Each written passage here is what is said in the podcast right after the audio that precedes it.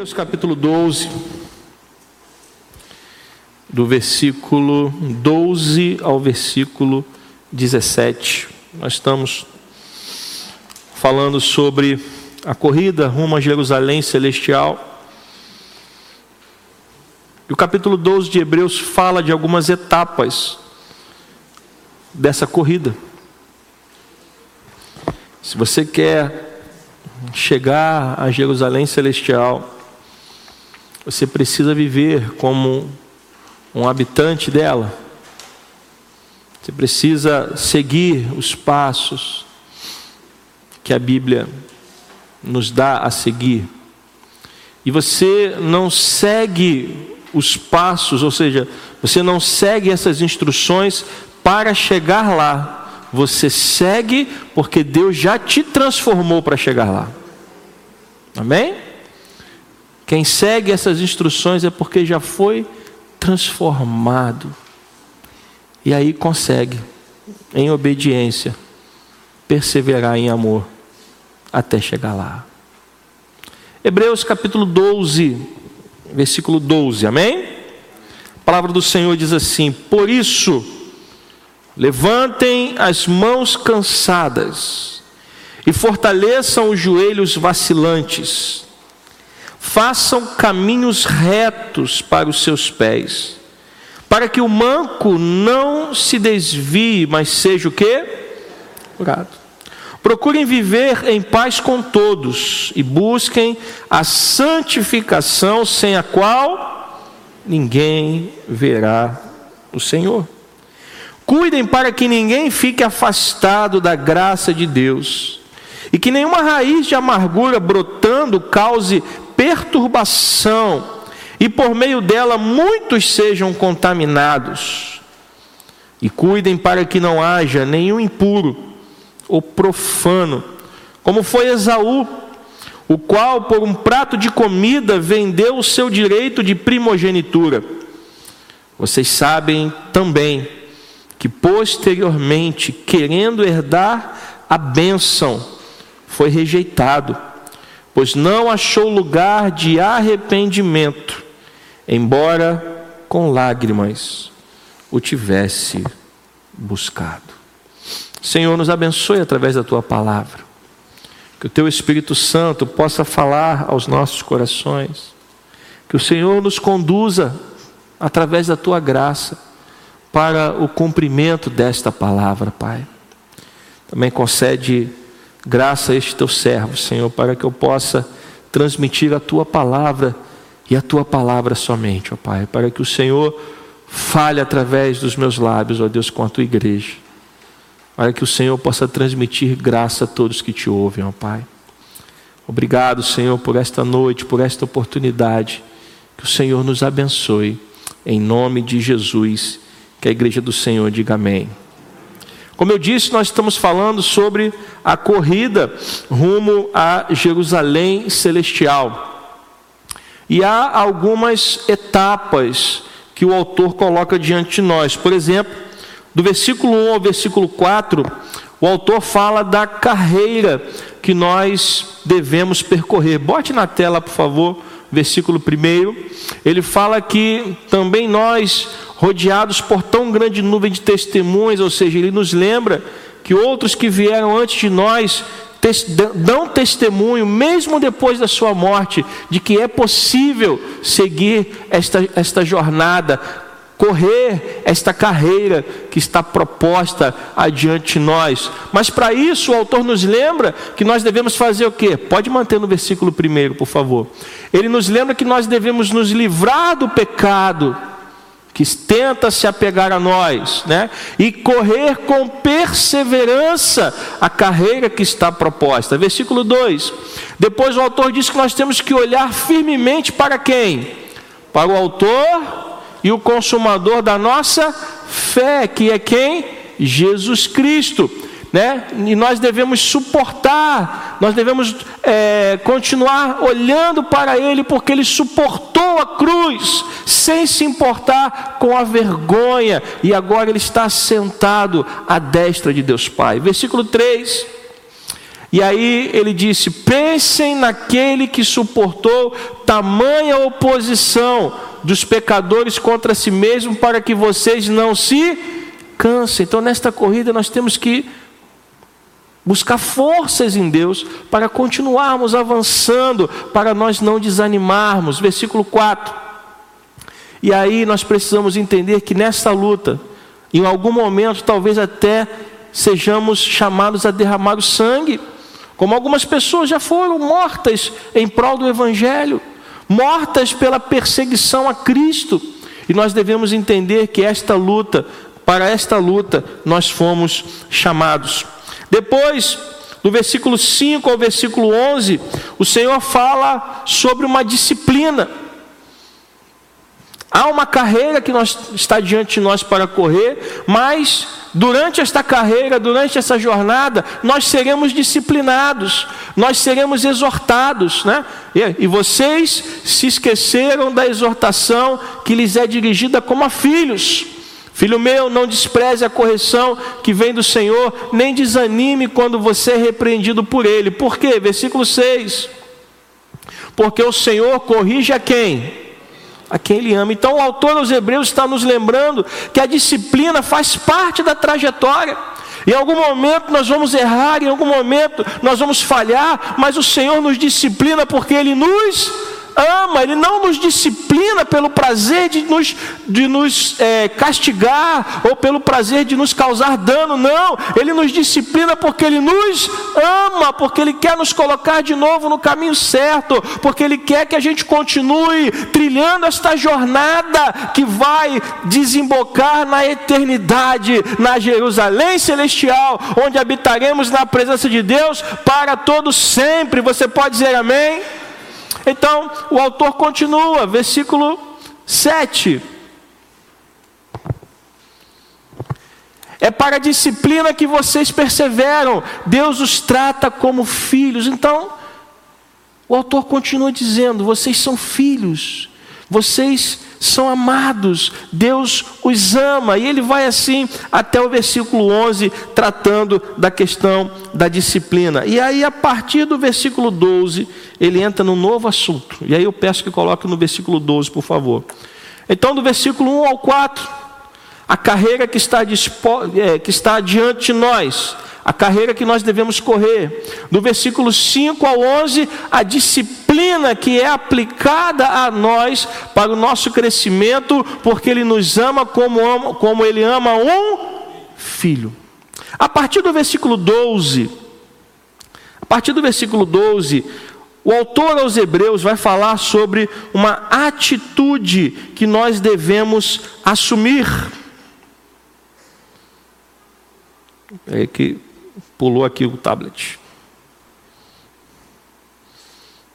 Agora sim. A partir do versículo 12, o autor fala de uma atitude que nós devemos assumir. Ora,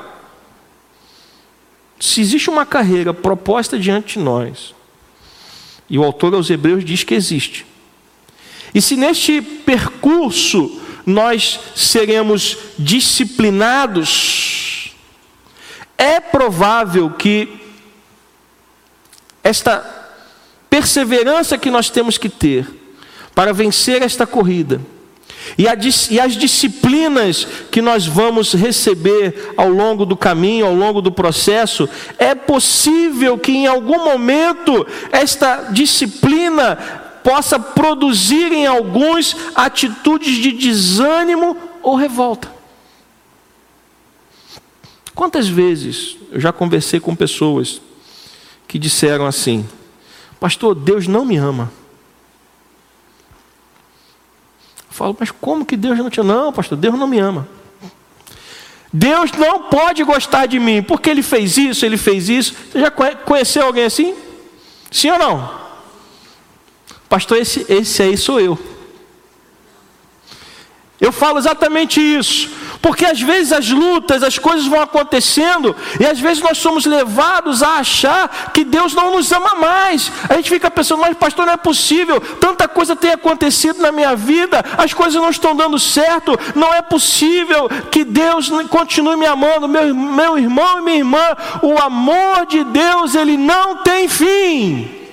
Amém? Uma certeza que você pode ter é que o amor de Deus ele nunca acaba. Aliás, não é isso que Paulo diz em, primeira carta aos Coríntios no capítulo 13, o amor nunca cessa. O verdadeiro amor, que é o amor de Deus, ele nunca cessa. Mas às vezes a gente está é, é, com tantos problemas acontecendo, com tantas lutas, que acontece essa, esta atitude de desânimo ou de revolta. Às vezes nós ficamos cansados. Às vezes nós, nós ficamos sem forças para continuar a jornada, às vezes nós ficamos entristecidos, às vezes algumas pessoas saem da igreja, porque acham que Deus se virou contra elas. Preste atenção no que diz o autor aos Hebreus. Por isso, levantem o que? As mãos cansadas. E fortaleçam o que? O autor aos Hebreus está reconhecendo que no meio de toda essa luta, as mãos vão ficar o quê? As mãos vão ficar o quê? E os joelhos? Isso é fruto do esforço que nós fazemos para permanecermos firmes a Deus. Você entende isso? E isso, esta luta, esta dificuldade é, que, que nós enfrentamos dia após dia, em algum momento vai nos deixar cansados. E é neste momento que o autor aos Hebreus começa a nos chamar a tomar uma atitude.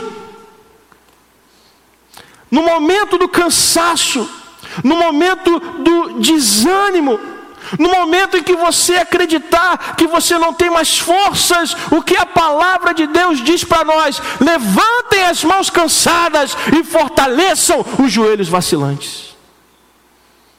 A luta ainda não acabou. Jerusalém ainda não foi alcançada. Quer chegar lá? Tem que continuar caminhando. Meus irmãos, o povo saiu do Egito e caminhou pelo deserto até chegar à terra prometida. E caminhou por quanto tempo? 40 dias? Não? 40 semanas? Também não? 40 meses? Não? Quanto tempo? 40 anos. 40 anos caminhando pelo deserto até chegar aonde? A Jerusalém celestial. Então, meus irmãos, nós precisamos entender que a caminhada durou 40 anos. Moisés não parou de caminhar. Ele continuou guiando o povo pelo deserto. E um dia, eles chegaram aonde? Aonde que eles chegaram? Na terra prometida. Então, meus irmãos, há momento, há momentos em que, embora a corrida ainda não tenha terminado, a gente fica assim cansado, extenuado, com as mãos cansadas, que é o desânimo, com os joelhos vacilantes, que é o desespero, mas nessas horas nós precisamos enfrentar o desânimo e o desespero e vencê-los em nome de Jesus. É a palavra de Deus que vai nos trazer este ânimo novo. Porque essas dificuldades que são lançadas pelo caminho, elas não são para nos derrotar, mas são para nos tornar homens e mulheres maduros conforme a vontade de Deus. Aqueles 40 anos no deserto transformaram Israel. Aqueles 40 anos de deserto transformaram a vida daquelas pessoas. Quando Davi fugiu de Saul, ele ainda era um garoto, era um rapaz, conhecia pouco da vida, mas quando ele fugiu para o deserto, foi lá no deserto que ele aprendeu a ser o quê?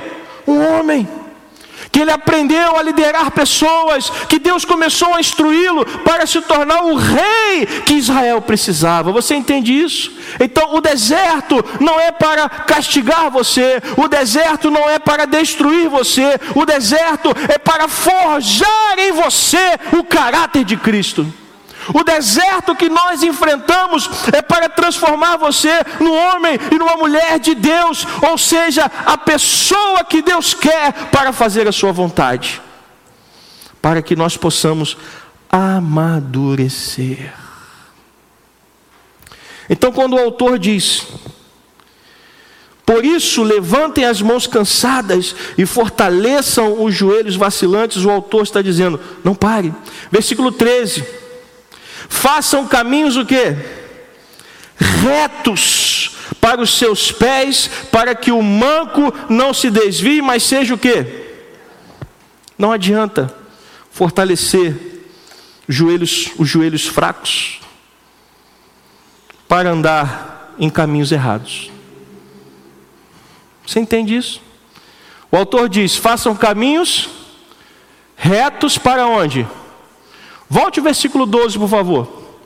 Preste atenção no texto. Levantem as mãos cansadas e fortaleçam os joelhos vacilantes. Para quê? Versículo 13. Para andar em caminhos retos. Não adianta você fortalecer os joelhos que estão vacilando. Não adianta você erguer as mãos para receber ânimo de Deus se você vai andar por caminhos errados. Precisamos entender que, que Deus está nos chamando para caminhos retos, porque os caminhos que se apresentam diante de nós normalmente são caminhos tortuosos. E muitas vezes nós queremos encontrar atalhos para enfrentar as dificuldades. Mas o caminho que Deus coloca diante de nós é o caminho correto. Ele é estreito, ele é difícil, mas é o caminho que vai moldar a nossa vida. E eu não posso fugir dele. Se eu fugir dele, eu não vou aprender aquilo que Deus quer que eu aprenda. Por isso, o autor aos Hebreus encoraja os corredores a fazer o quê? A examinar cuidadosamente a pista antes de começar a corrida. Façam caminhos retos para os seus pés. Porque podem existir desníveis que vão levar a cada um de nós a quedas e acidentes. Um corredor, ele pode torcer o tornozelo e torcendo o tornozelo, ele estará desqualificado para a corrida. Quantas vezes você está assistindo um jogo de futebol e o jogador se machuca, e o que acontece com ele? Ele tem que ser retirado de campo, porque não tem mais condições de jogar. Então, se nós não entendermos o caminho pelo qual o Senhor está nos chamando para andar, nós podemos tropeçar e cair, nos machucarmos. Então, quando o Senhor nos chama a fortalecer os joelhos, nós precisamos examinar o caminho pelo qual nós vamos andar. Senão, nós vamos ser corredores mancos. Já viu algum corredor manco? Alguém aqui já viu algum corredor manco? Sim ou não? Alguém já viu algum atleta manco? Sim ou não? Não, né? Por quê? Porque o atleta manco ele não consegue correr. Ele não consegue completar a sua prova. Então, meus irmãos, se nós não prestarmos atenção o, pelo caminho que nós vamos andar, nós podemos pegar o caminho errado. E se nós pegarmos o caminho errado, nós podemos tropeçar. E se tropeçarmos e torcermos o tornozelo, por exemplo, ficaremos de fora dessa corrida. Ou seja, ficaremos fora da vontade de Deus. E quantas pessoas eu conheço que têm dons e talentos, Pessoas que teriam tanto para fazer na igreja, mas estão lá fora, porque caíram, tropeçaram, se machucaram e não voltaram para a casa de Deus para serem curadas. E estão fora da igreja, feridas, e hoje não produzem nada para o reino de Deus, cheias de dons e talentos e habilidades, mas não se curaram,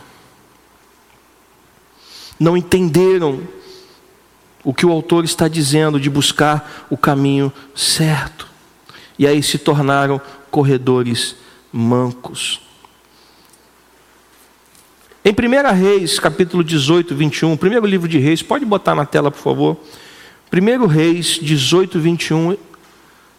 Elias fala sobre isso com o povo de Deus. A palavra de Deus diz que depois Elias se aproximou de todo o povo e disse o quê? Pode ler aqui, ó. Até quando vocês ficarão fazendo o quê? Se o Senhor é Deus, siga-no. Se Baal é Deus, siga-no. Porém, o povo não disse o quê? É o famoso ficar em cima do. E quantas pessoas estão ficando em cima do muro? Esses são os corredores mancos que não se decidem que não tomam uma posição, que não, não enxergam o caminho reto diante dos seus pés. Estão com as mãos cansadas e os joelhos vacilantes, mas não se fortalecem para poder trilhar o caminho certo. E insistem em ficar pulando de um lado para o outro. E hoje em dia, então, depois da pandemia, pessoas estão trocando de igreja como trocam de roupa. Um domingo estão numa igreja, no outro domingo estão em outra, no outro domingo estão em outra, e por aí vão. Isto não vai fortalecer você, isso vai tornar você um corredor manco.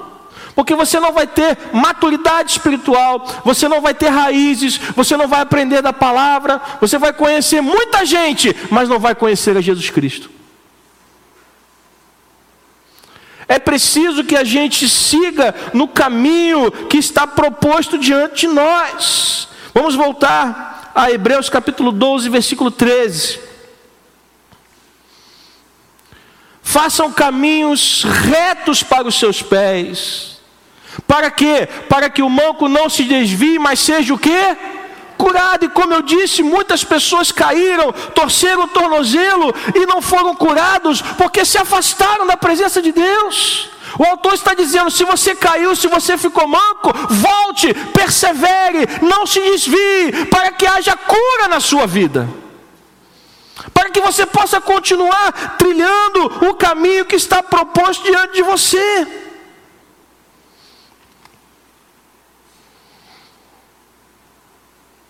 Amém?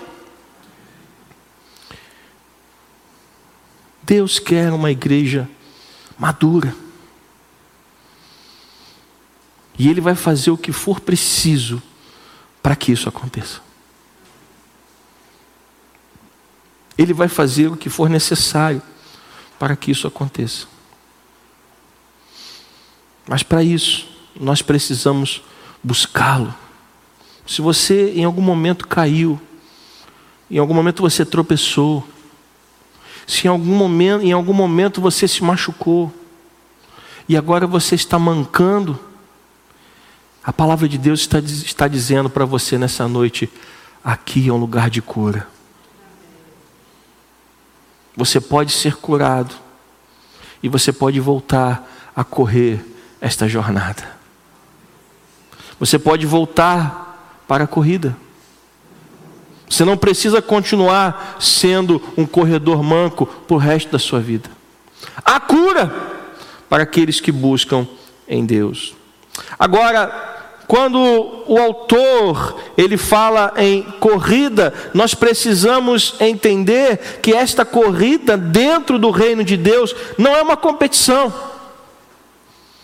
Nos Jogos Olímpicos há medalhas, não é verdade? Para o primeiro, segundo e terceiro lugar. Quem chega em primeiro ganha medalha de quê? E em segundo? E em terceiro? De bronze. Isto são nos Jogos Olímpicos ou em qualquer competição. E na igreja, quem é que ganha medalha de ouro? Hã? Ninguém quer responder, né? Porque na igreja não há competição, a corrida é uma corrida de companheirismo. Na, na casa de Deus, nós somos um corpo, uma família, um só time. Amém? Nós somos uma só equipe. Nós não estamos aqui para nos dividirmos, nós temos que cuidar uns dos outros, é isso que o autor está colocando aqui diante de nós. Ele vai, ele vai falar mais nisso a respeito do, do versículo 14, né? Procurem viver em paz com todos. Nós somos uma equipe, nós somos um time, nós somos um só corpo. E nós temos que olhar para as pessoas que estão cansadas e animá-las. Nós temos que olhar para os mancos e colocá-los nos nossos ombros e ajudar a andar até que eles sejam curados. Posso ouvir um amém? Esse é o papel da igreja. A igreja não tem que largar ninguém para trás. A igreja tem que trazer todo mundo. Mas para isso, nós temos que nos importar. Nós temos que parar de olhar para o próprio umbigo e olhar para os outros com olhos de amor. Porque afinal de contas, meus queridos irmãos, é isso que Deus espera de nós. Posso ouvir um amém? Então, volte no versículo 12, eu vou fechar só com esses dois versículos. O 12 e o 13. Semana que vem a gente continua. Então, se as suas mãos estão cansadas, erga as suas mãos na direção de Deus. Amém? Se os seus joelhos estão vacilando, faça o que? Os fortaleça em Cristo Jesus. Posso ouvir um amém? Versículo 13. Uma vez que as suas mãos estiverem renovadas e os seus joelhos fortalecidos, olhe para o caminho que está proposto diante de você e faça um caminho reto, ou seja, aprenda a andar através de caminhos retos, para que você não se desvie, para que você não tropece, para que você não se machuque. Mas se você se machucar e estiver mancando, na casa de Deus a cura para a sua vida. Deus não desistiu de você. Deus não te abandonou, Ele continua dizendo: meu filho, venha, porque eu tenho condições de colocar você na corrida novamente. Vamos fazer um pit stop. Vamos consertar o que está quebrado e você vai voltar para a corrida. É isso que o autor aos Hebreus está dizendo. Deus, no seu amor e na sua infinita misericórdia, Deus não abandona ninguém. E se você está aqui nessa noite, é porque Deus tem propósito na sua vida. Posso ouvir um amém?